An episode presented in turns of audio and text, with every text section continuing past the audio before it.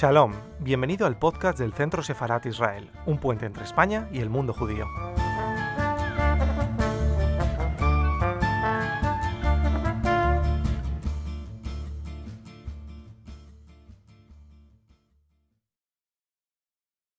Eh, buenas tardes a todos y a todas. Bienvenidos de nuevo a Centro Sefarat Israel, su casa, que ya nos conocen. No hace falta presentarnos. La institución ya la conocen. Em, esta tarde contamos con. tenemos el placer de contar con eh, el investigador, eh, con Mariano Gómez Aranda. Em, para mí, eh, ya un gran conocido de hace ya muchos años, hebraísta también como yo.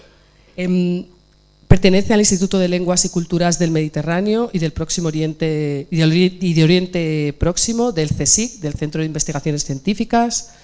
Em, es doctorado en Filología Semítica por la Universidad Complutense y licenciado eh, también en Filología Inglesa, también por la Universidad Complutense de Madrid. Es, como he dicho, científico titular del CSIC desde 1977. Eh, también tuvo una Fulbright Visiting Scholar en the Hugh University College. No voy a mencionar todo lo que podría decir de él, mucho. En, su experiencia científica, desde 1989 hasta la actualidad, ha participado en ocho proyectos de investigación em, y, ha dirigido, eh, y ha dirigido cinco de ellos desde 1998 hasta la actualidad, el último de los cuales lleva por título Patrimonio Cultural Escrito de los Judíos en la Península Ibérica. Es miembro de los consejos de redacción de la revista Sefarat y Miscelánea de Estudios Árabes y Hebreo. También es miembro del consejo asesor de la revista Enoch y desde 2014 es director de la colección Estudios Bíblicos, Hebraicos y Sefardíes del CSIC. Actualmente, bueno, ha sido presidente de la Asociación Española de Estudios Hebreos y Judíos, también, y ha participado en comités de evaluación de universidades y centros de investigación. Eh, sus áreas de experiencia, eh, pues ediciones críticas de textos hebreos medievales, em, eh, aplicando los, métodos eh, modernos de la crítica textual a los manuscritos hebreos medievales. Exégesis judía medieval, a la historia de las interpretaciones judías de la Biblia en la Edad Media, ciencia judía medieval, centrándose en el papel de los judíos en la historia de la filosofía y la ciencia medieval y analizando las conexiones entre árabes, judíos y cristianos en el contexto de las relaciones e intercambios culturales autor de cuatro libros científicos, 19 artículos científicos, etcétera, y un largo etcétera. y sin más, le cedo la palabra a Mariano. Gracias. Muchísimas gracias, Rosa, por tus, eh, tu amable presentación. Y hoy les voy a hablar de los traductores judíos en la Escuela de Traductores de, de Toledo.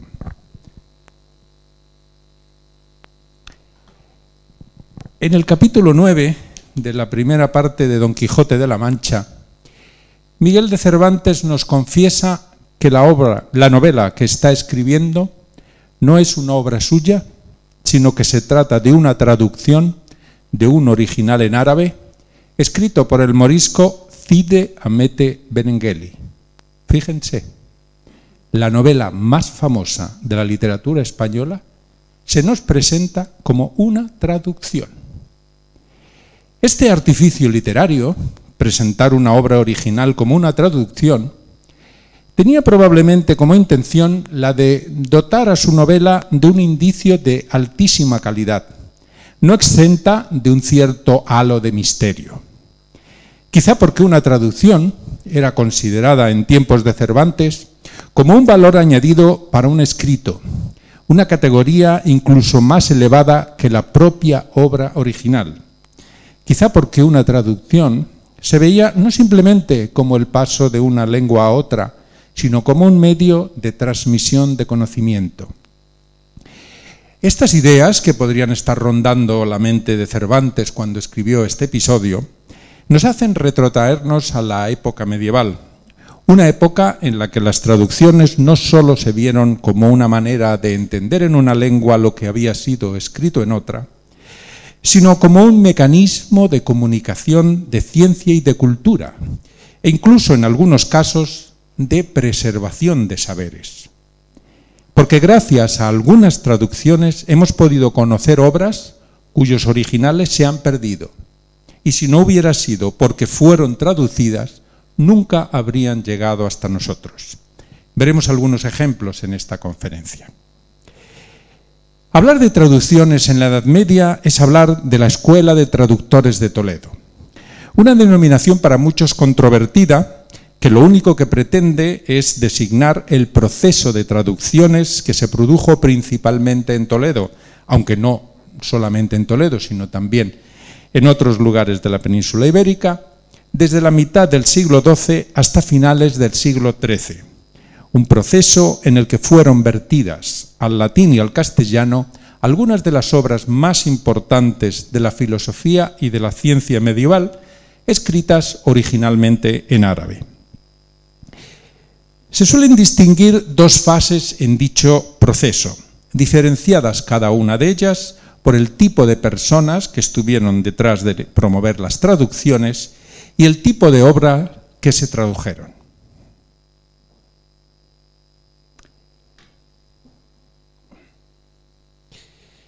Eh, la primera etapa sería la etapa de los arzobispos de Toledo, durante la cual se tradujeron obras de filosofía, medicina, astronomía y astrología.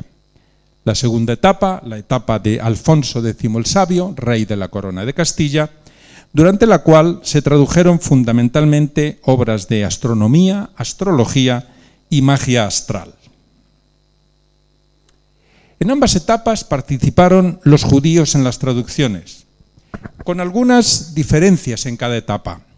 En la primera, los judíos participaron en pocas traducciones y siempre colaborando al servicio de traductores cristianos. En la segunda etapa, los traductores judíos fueron los verdaderos protagonistas y los líderes no solamente de las traducciones, sino también de todo el proyecto científico y cultural que impulsó el rey sabio. En esta segunda etapa, fueron los traductores cristianos quienes colaboraron al servicio de los traductores judíos. Otra diferencia importante es que mientras en la primera etapa las traducciones, las traducciones se hicieron al latín, en la segunda se hicieron al castellano fundamentalmente y solo unas pocas se hicieron al latín. En la primera etapa, como digo, hay poca participación de judíos en las traducciones. El traductor judío más importante de esta primera etapa es, sin lugar a dudas, Abraham ibn Daud, conocido en los textos latinos como Abendeud.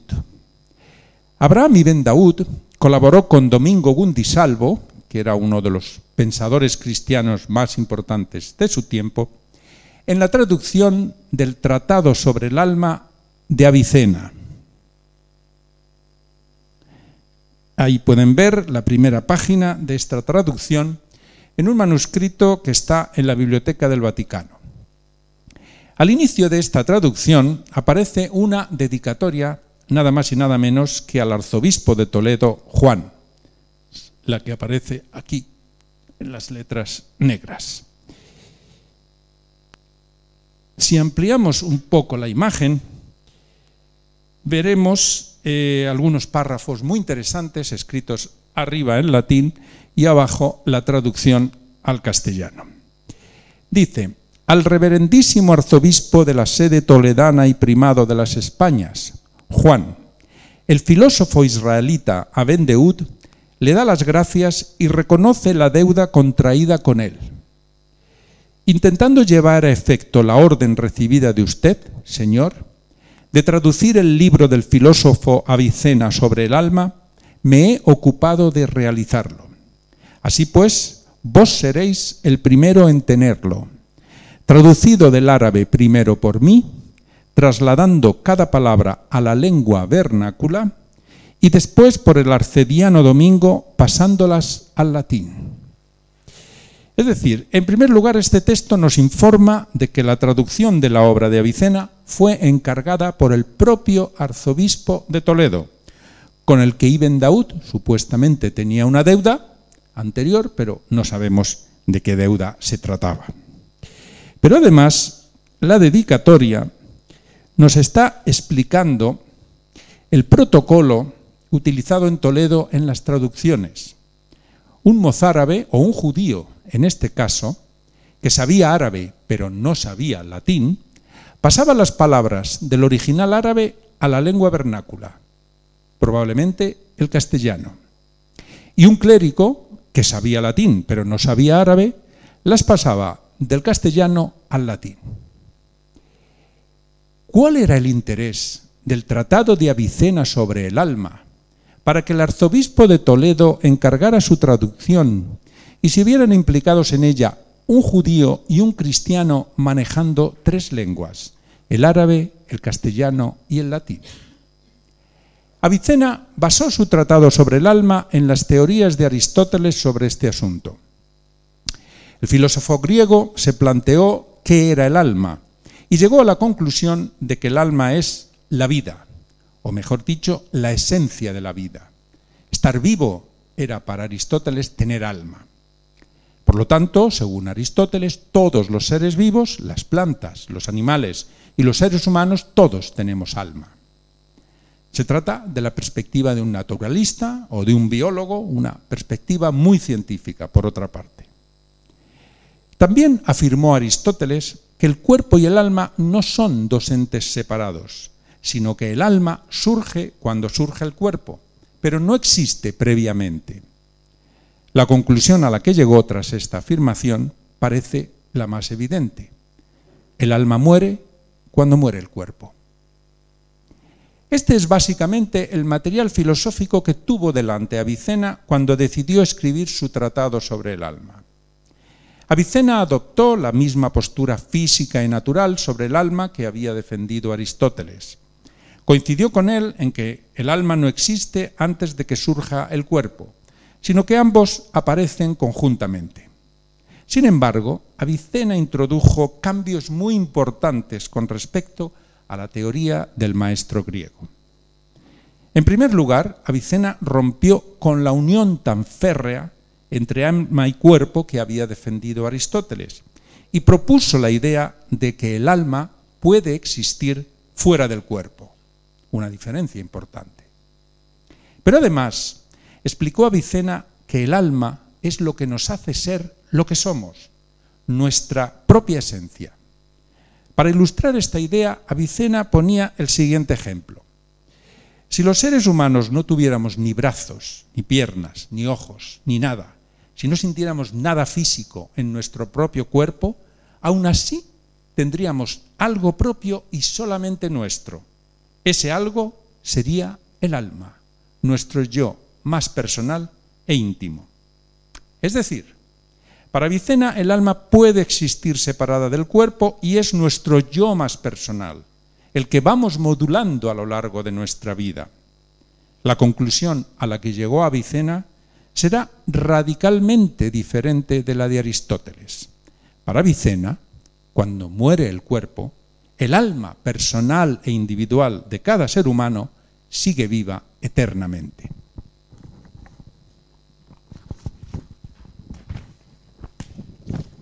Es decir, Avicena presenta una visión sobre el alma muy religiosa y muy en consonancia con la teología cristiana. Además, su idea de que el alma se va forjando a lo largo de la vida de una persona, con sus aciertos y sus errores, refuerza la creencia cristiana de que tras la muerte el alma recibe una recompensa si las acciones han sido buenas y un castigo si han sido malas. Es decir, el pensamiento de Avicena sobre el alma es un excelente argumento en favor del dogma cristiano de la retribución en la otra vida. No es difícil deducir por qué el arzobispo de Toledo se interesó por esta obra y encargó que fuera traducida. ¿Y qué interés tendría Abraham ibn Daud como judío en traducir esta obra de Avicena? Abraham ibn Daud fue uno de los primeros filósofos judíos seguidores de la filosofía de Aristóteles, como lo había sido antes Avicena. Ibn Daud es el autor de un tratado de filosofía que lleva por título en hebreo a Emuná Arramá, la fe excelsa.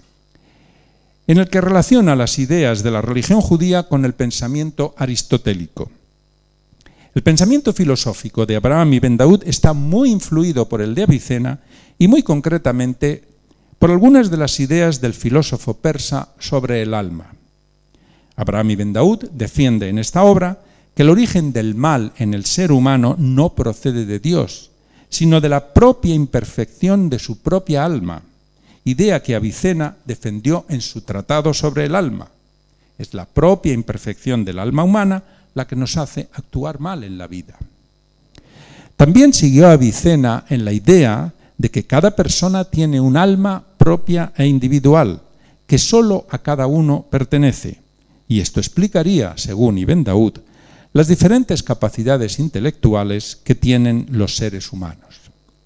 Es decir, que tanto el arzobispo de Toledo como los traductores Domingo Gundisalvo y Abraham Ibn Daud compartían ideas que Avicena había expresado en su tratado sobre el alma, y estas fueron las que les hicieron interesarse en su traducción. Esto demuestra el carácter universal que tuvo el texto de Avicena para que fuera válido para musulmanes, cristianos y judíos.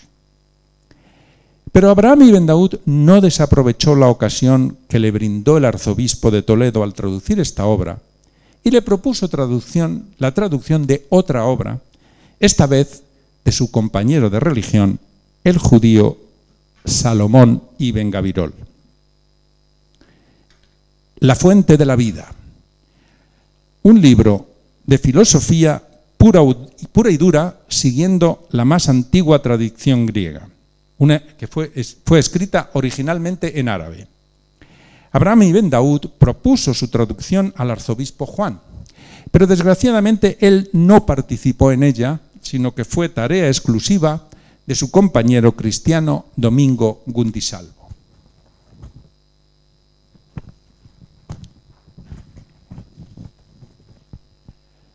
Durante siglos, esta obra, eh, La fuente de la vida, se pensaba que su autor había sido un cristiano, porque la obra se conoció en latín.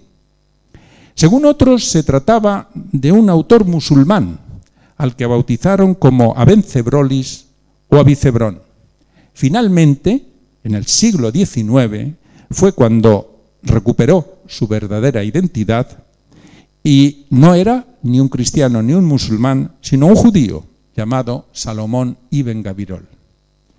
¿Qué mayor prueba del carácter universal del pensamiento de Ibn Gavirol, el hecho de que durante siglos no se supiera cierta, a ciencia cierta la religión que había profesado. Del resto de traductores judíos que colaboraron con traductores cristianos en esta primera etapa, solo conocemos el nombre y poco más. Uno de ellos fue Abuteus Levita, colaborador de Miguel, Escoto en la traducción de una obra importantísima de cosmología medieval, Los principios de astronomía de Albi una obra que planteaba un sistema astronómico diferente del tradicional que había defendido el astrónomo griego Claudio Ptolomeo. Esta traducción, que se hizo en Toledo en 1217, tendría un enorme impacto en las discusiones sobre astronomía que tuvieron lugar en toda Europa hasta la época de Copérnico.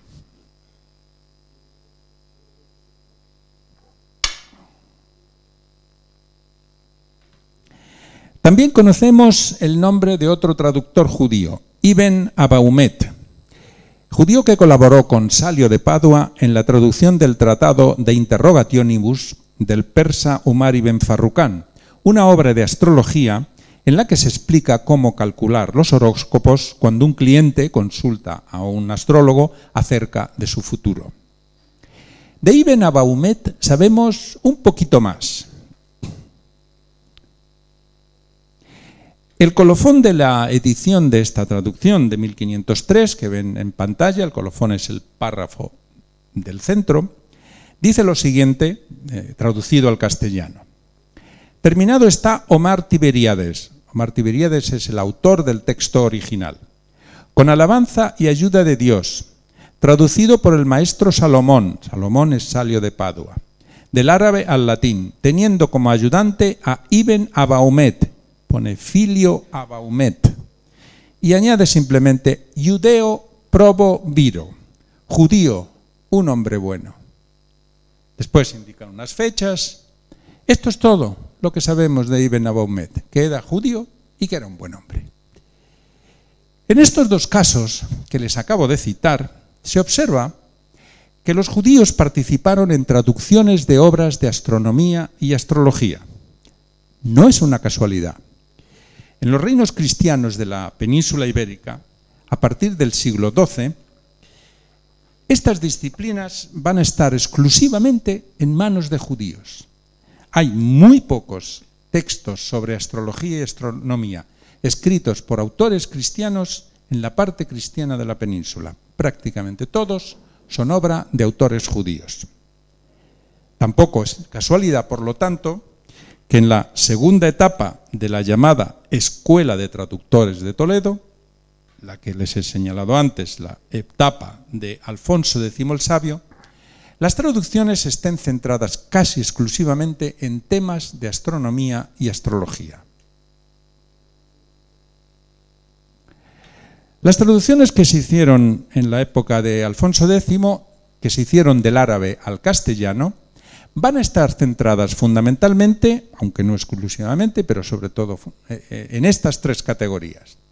Manuales, y uso, manuales de uso y construcción de instrumentos astronómicos. Tratados de astronomía y tratados de astrología y magia astral. Una parte importante de estos manuales y tratados de astronomía y astrología formaron parte de la colección conocida como Libros del Saber de Astronomía de Alfonso X el Sabio, que fueron editados en Madrid en 1863. Pues bien, las traducciones que se hicieron de todas estas obras estuvieron a cargo de dos traductores judíos que además eran grandes expertos en la materia.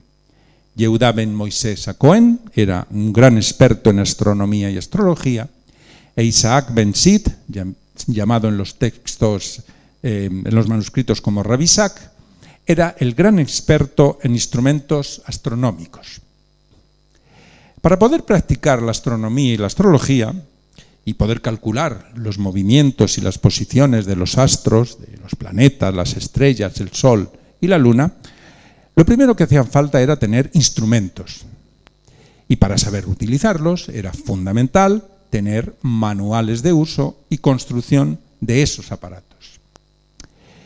A lo largo de la Edad Media hubo científicos musulmanes que construyeron instrumentos astronómicos y escribieron manuales de uso y construcción, lo que hoy los jóvenes llaman tutoriales. Uno de los instrumentos más importantes en la Edad Media para poder medir los movimientos de los astros es la esfera armilar. Se trata de la representación del cosmos en tres dimensiones, tal como pensaban que era en la Edad Media. En la imagen que están viendo en la pantalla, en el centro aparece una pequeña bolita que es la Tierra. Un círculo horizontal, este que tienen aquí horizontal, es el, em, eh, perdón, es el horizonte celeste. El círculo más ancho, que está inclinado, que se ve por la parte de arriba, representa la eclíptica o banda con los signos del zodíaco. Se puede leer Piscis y Tauro, un poquito, no sé si lo, lo ven bien. Y en la época medieval se pensaba que este era el recorrido que hacía el Sol a lo largo de un año pasando por todas las constelaciones del zodíaco. Es decir, lo que se está representando es una imagen del universo.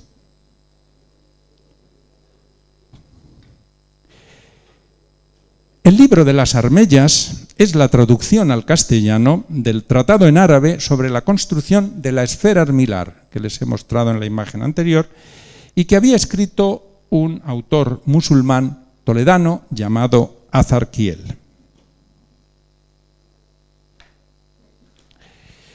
Esta traducción tiene además un valor importantísimo, porque el original árabe se ha perdido y solo conocemos la obra de Azarquiel gracias a que fue traducida al castellano por Yehudá ben Moisés. Es decir, en este caso, la traducción ha tenido el mérito añadido de servir como mecanismo para preservar una obra científica. Si no hubiera sido por esta traducción, nunca habríamos conocido la existencia de este libro de Azarquiel. La palabra armella o armilla, como se puede decir de las dos maneras, en castellano antiguo significa aro. El libro de las armellas quiere decir el libro de los aros, porque podrán comprobar que una esfera milar es un aparato lleno de aros, tiene muchos aros. Este tratado además va acompañado del manual de uso del aparato. Uno es el manual de construcción del aparato y luego el manual de uso del aparato, en este caso no es una traducción, sino que es obra original de Isaac Ben Sid, que es el otro judío que eh, les acabo de mencionar. Pero el instrumento astronómico por excelencia que se usó en la Edad Media para medir los movimientos de los astros era el astrolabio. Se trata de un aparato no muy grande, a diferencia de la esfera milar, que sí que es un aparato grande, el, astrolabio cabe en la palma de la mano, quizá un poco más grande, pero no mucho más, y tiene la misma utilidad que la esfera armilar. De hecho, el, astrolabio es la proyección en un plano de dos dimensiones de lo que en la esfera armilar se representa en tres dimensiones. Mucho más fácil también de transportar. Este instrumento que ven aquí, este en concreto, es un astrolabio del siglo XIV. No se sabe dónde fue construido, pero los datos que en él aparecen, por los datos que en él aparecen, podría ser Toledo. Pero tiene una peculiaridad muy interesante. Este astrolabio empezó a ser fabricado por un judío, después lo continuó un cristiano y finalmente lo terminó un musulmán. Esto se sabe por varias razones y entre otras porque tiene inscripciones en hebreo, en latín y en árabe, una especie de símbolo de unión de las tres religiones monoteístas. Uno de los libros que forman parte de los libros del saber de astronomía que les he mencionado es el libro del astrolabio, que explica cómo funciona este instrumento, pero no voy a hablar de él porque este libro no es una traducción, es una obra original de Isaac Ben Sid. El que sí es una traducción del árabe al castellano es el libro de la lámina universal. Es un tratado, era un tratado científico escrito por el científico musulmán Ali Ben Jalaf sobre el uso de este instrumento que es muy parecido al astrolabio. Sin embargo, la lámina universal tiene una, una ventaja que no tiene el astrolabio. El astrolabio solo es válido para unas determinadas coordenadas geográficas, es decir, solo es válido en Toledo o en Córdoba o en Madrid, pero no vale en cualquier sitio. En cambio, la lámina universal tiene otro sistema de medición de las posiciones de los astros y es válida en cualquier lugar del mundo, por eso se la llama universal. Esta traducción también tiene el mérito de recuperar una obra cuyo original el árabe, el original de Ibn Jalaf, se ha perdido, como en el caso del libro de las armellas de Azarquiel. La traducción del libro de la lámina universal iba acompañada también de un breve tratado sobre la construcción del aparato, también escrito por Isaac Ben Sid. Y por cierto, si a alguien le interesa saber cómo se utiliza este aparato, hay unos vídeos fantásticos en YouTube, increíble, de un un argentino que se llama Oscar Ferro, donde explica perfectamente cómo funcionaba este aparato. Es decir, que gracias a la colaboración conjunta entre Yehuda ben Moisés y Isaac ben Sid, se tradujeron manuales de construcción y uso de varios instrumentos astronómicos. Cuando no existía un original árabe de alguno de los manuales, o bien de uso o bien de construcción, Isaac ben Sid era el encargado de escribirlo. Siguiendo este mismo esquema, se tradujeron el libro de la esfera, el libro de la zafea, entre otros muchos, todos ellos divididos en dos partes, una dedicada a la construcción y otra dedicada al uso del aparato.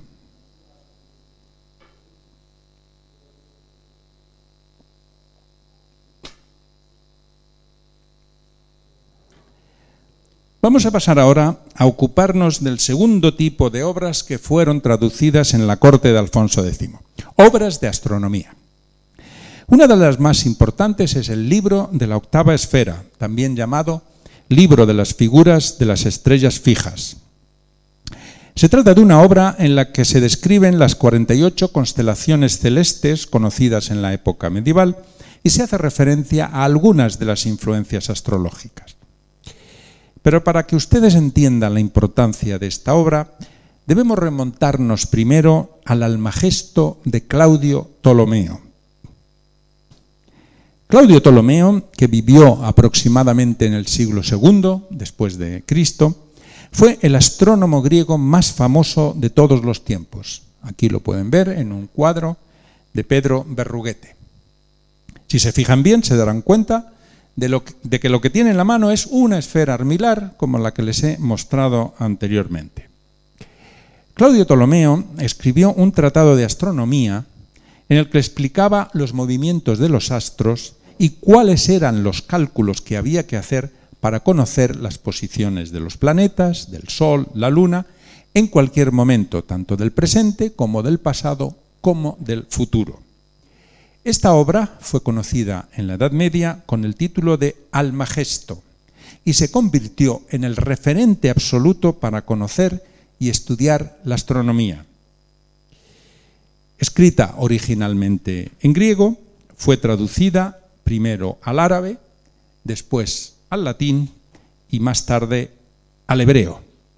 Aquí pueden ver la imagen de un manuscrito con la traducción al hebreo que hizo Jacob Anatoli en el siglo XIII, eh, no en Toledo, en este caso la hizo en Sicilia. Pues bien, una de las partes más importantes de esta obra es el catálogo de estrellas que Claudio Ptolomeo incluyó en ella. Como pueden ver ahí, Ptolomeo recogió la lista de 48 constelaciones celestes que habían sido identificadas en época antigua. 21 en el hemisferio norte, que solo se ven en el hemisferio norte, las 12 constelaciones del zodíaco, que son las que están en la eclíptica, que les he enseñado antes, y las 15 del hemisferio sur, que solo se ven en el hemisferio sur. A cada una de ellas les asignó un número determinado de estrellas hasta llegar a un total de 1022 estrellas. También indicó Ptolomeo los nombres con los que eran conocidas las constelaciones y que se siguen usando todavía hoy en día. Por ejemplo, la Osa Menor, la Osa Mayor, el Dragón, Casiopea, Andrómeda, etc. En el hemisferio sur están Eridanus, Centaurus, Lupus, y con todo ello elaboró unas listas en las que describió las posiciones de cada una de estas constelaciones y cada una de las estrellas de cada constelación. Vamos a ver un ejemplo de cómo describió Ptolomeo las estrellas de la Osa Menor, que como todos ustedes saben son siete estrellas. Fíjense la descripción. La estrella al final de la cola, la siguiente a esta en la cola, la siguiente a esta antes del lugar donde la cola se junta con el cuerpo. La estrella más al sur en la parte delantera del rectángulo. La estrella más al norte en esa misma parte. Sigue la estrella más al sur. Claro, alguien se estará preguntando, ¿pero no sería más fácil hacer un dibujo con la forma y la posición de las estrellas? Pues claro que sería muy fácil. Pero Ptolomeo no lo hizo.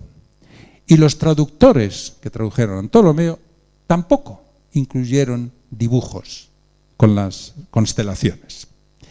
Sin embargo, sí que vamos a encontrar imágenes de las constelaciones en otras obras que no son estrictamente traducciones del Almagesto. Llegamos así al libro de las estrellas fijas de Abd al-Rahman al-Sufi, una obra escrita en árabe en Bagdad en torno al año 964. El interés que tiene este libro es que contiene el catálogo de estrellas de Ptolomeo, con las descripciones, siguiendo lo que les acabo de leer, pero además tiene imágenes de las constelaciones y dibujos alusivos a sus nombres, que era lo que todo el mundo estaría esperando. Aquí tienen la imagen de la osa menor que aparece en dicho manuscrito, con las siete estrellas a lo largo de su cuerpo, y debajo las tablas con la descripción de cada una de ellas, tal como les he, leído.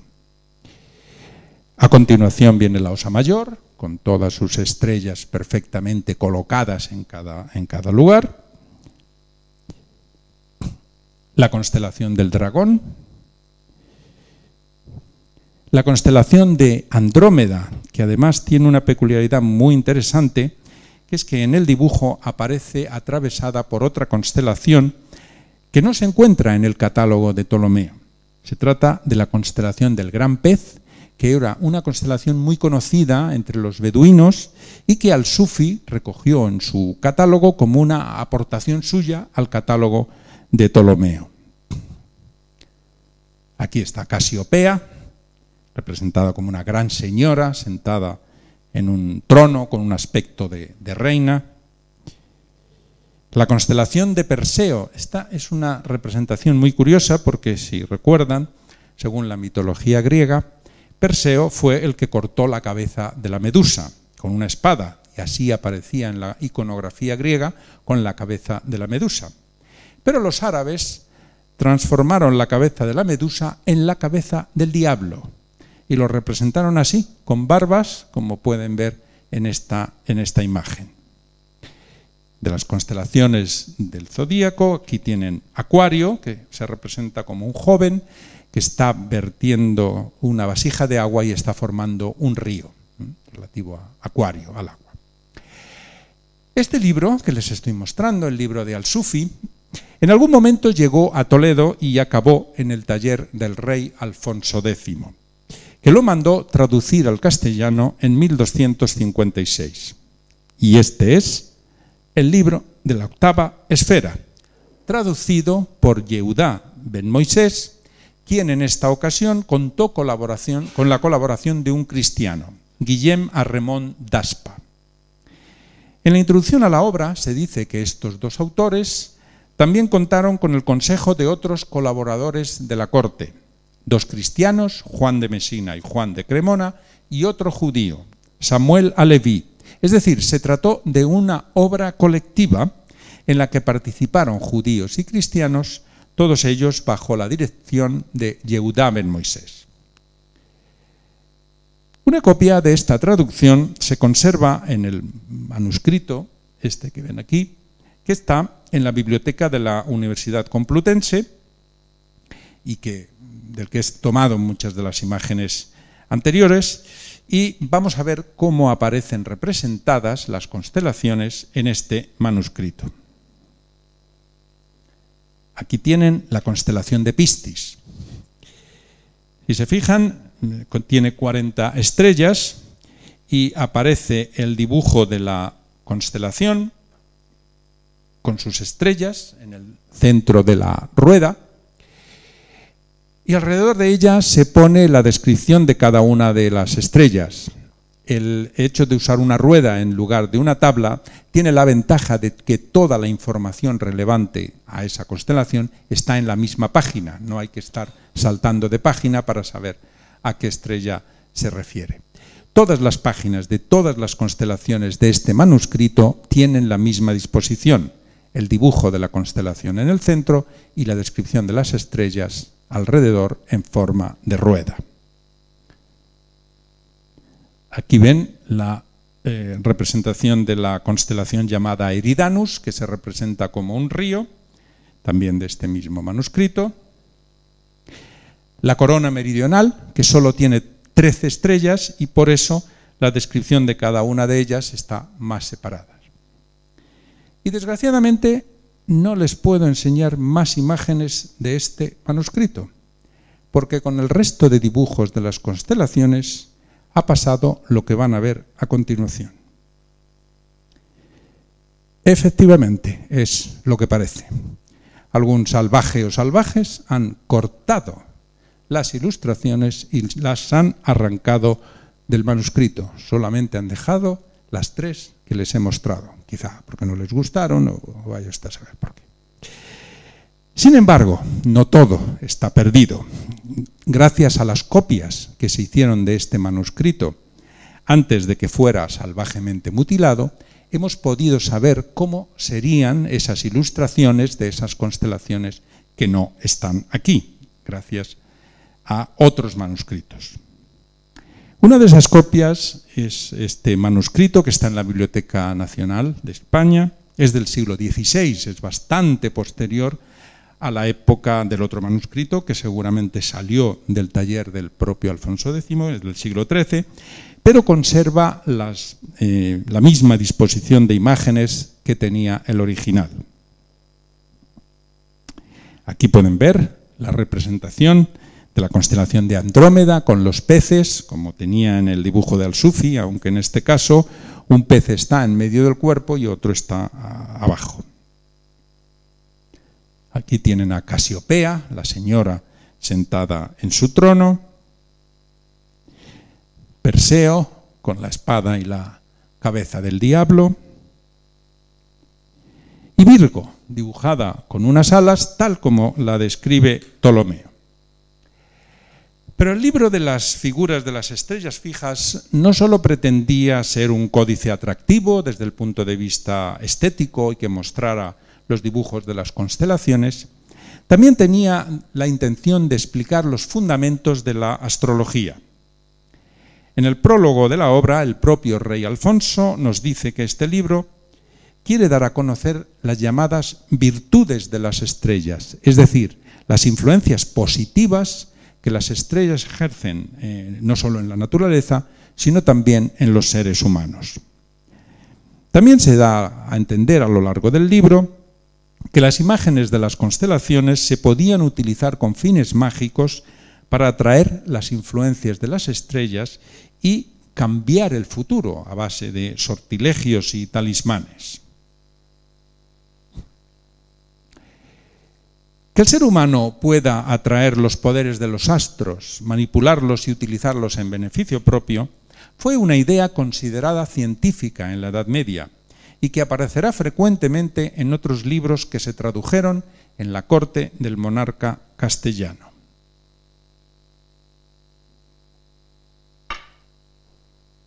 Llegamos así al tercer tipo de traducciones que se hicieron en la corte de Alfonso X el Sabio, los tratados de astrología y magia astral, el más representativo de los cuales es quizá el lapidario. Según se dice en el prólogo, fue traducido al castellano por Yehuda ben Moisés, al que ya hemos mencionado muchas veces, ya se nos habrá quedado el nombre, Yehuda ben Moisés. En esta ocasión también colaboró con él un cristiano, García Pérez, y el manuscrito más importante de esta obra se encuentra, como ven, en la biblioteca del Escorial. Se nos dice en el prólogo de esta obra que el original era un texto árabe escrito por un tal Albolais. Sin embargo, la realidad es que no se ha identificado ningún autor árabe que responda al nombre de Albolais, ni se ha encontrado ningún manuscrito árabe original. Es decir, el lapidario podría ser otro ejemplo más de una obra escrita en árabe que se ha perdido y que se conoce gracias a la traducción al castellano.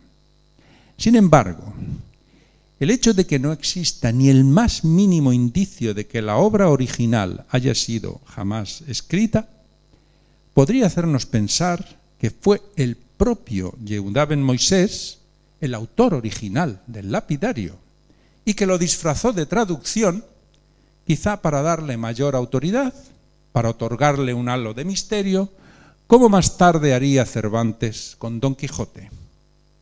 No sabemos cuál es la realidad. Pero, ¿de qué trata el lapidario para tener este halo de misterio? Es una obra de astrología en la que se explica que todas las cosas que hay en este mundo reciben influencia de los cuerpos celestes. Estas influencias, según el autor, se pueden apreciar en las personas, en los animales y en las plantas, pero también se pueden detectar en las piedras. La palabra lapidario, eh, lápida, se refiere a las piedras. Así continúa explicando el autor que hay determinadas piedras que tienen poderes mágicos que han recibido de los astros. Pero el autor también quiere dejar bien claro que si esas piedras tienen esos poderes es porque, en último término, los han recibido de Dios, que es quien tiene control absoluto de todo lo que ocurre en el universo. Con esta observación lo que quiere el autor es señalar que los fundamentos recogidos en la astronomía y la astrología no son opuestos a la religión, sino que corroboran una idea fundamental de las religiones monoteístas, como es la de que todo lo que existe en este mundo responde a un orden natural fijado por Dios. Y también se da a entender que, en último término, todo lo que ocurre está en manos del Altísimo.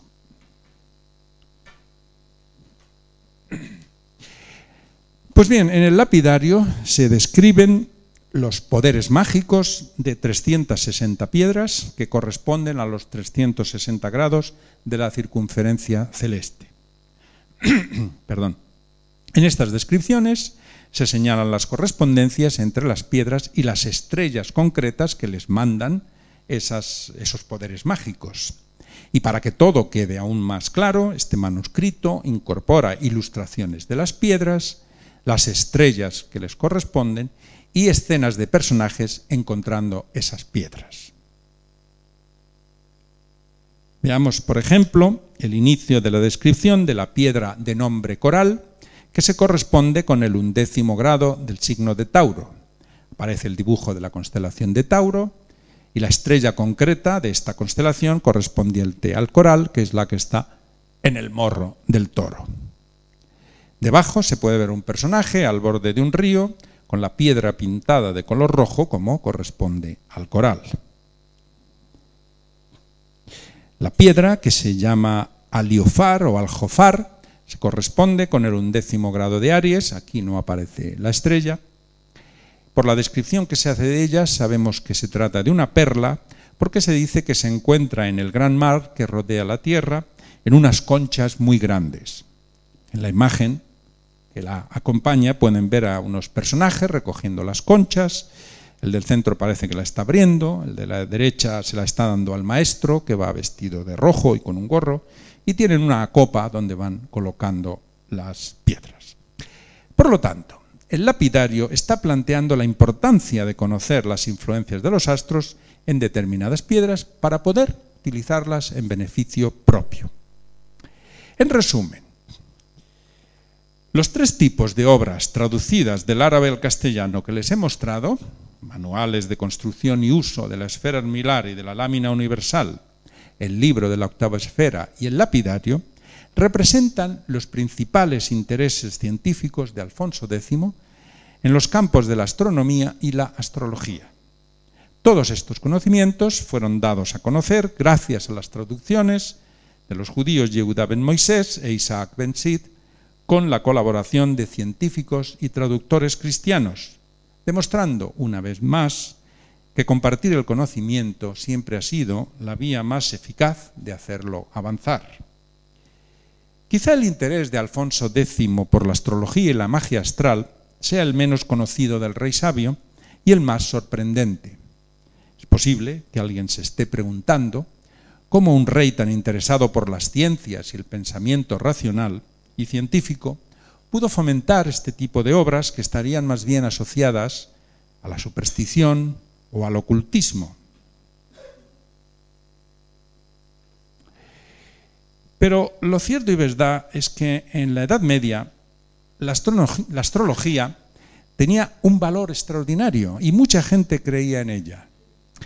Las inundaciones, las epidemias, cualquier otro tipo de catástrofes causaban una fuerte incertidumbre en la gente.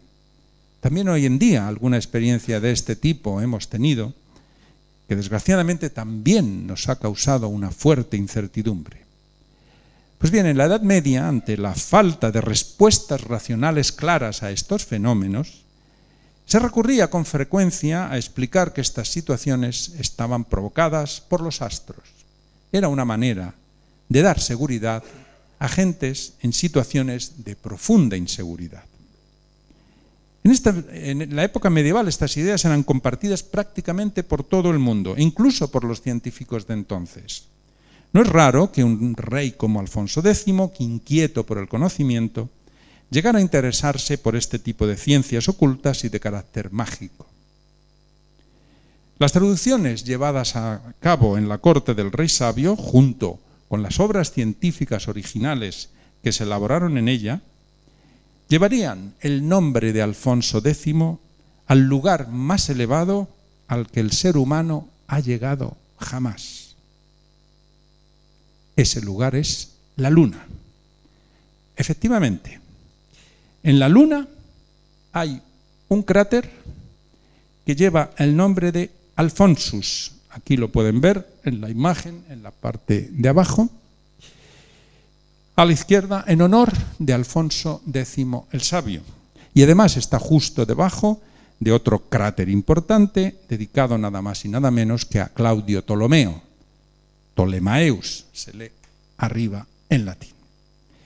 En realidad, el cráter Alfonsus debería llevar el nombre de quienes fueron realmente los protagonistas, Yehuda ben Moisés e Isaac ben Sid. Pero en este caso, la fama se la llevó quien financió y patrocinó el proyecto científico de traducciones y no quienes la realizaron.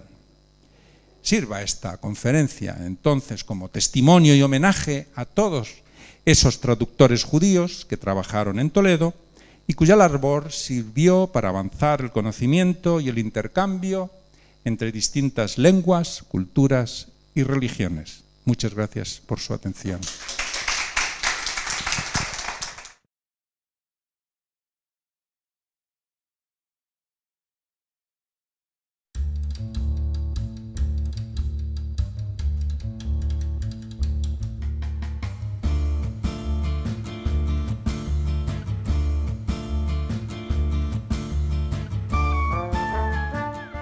Estás escuchando el podcast del Centro Sefarat Israel. Gracias por seguirnos.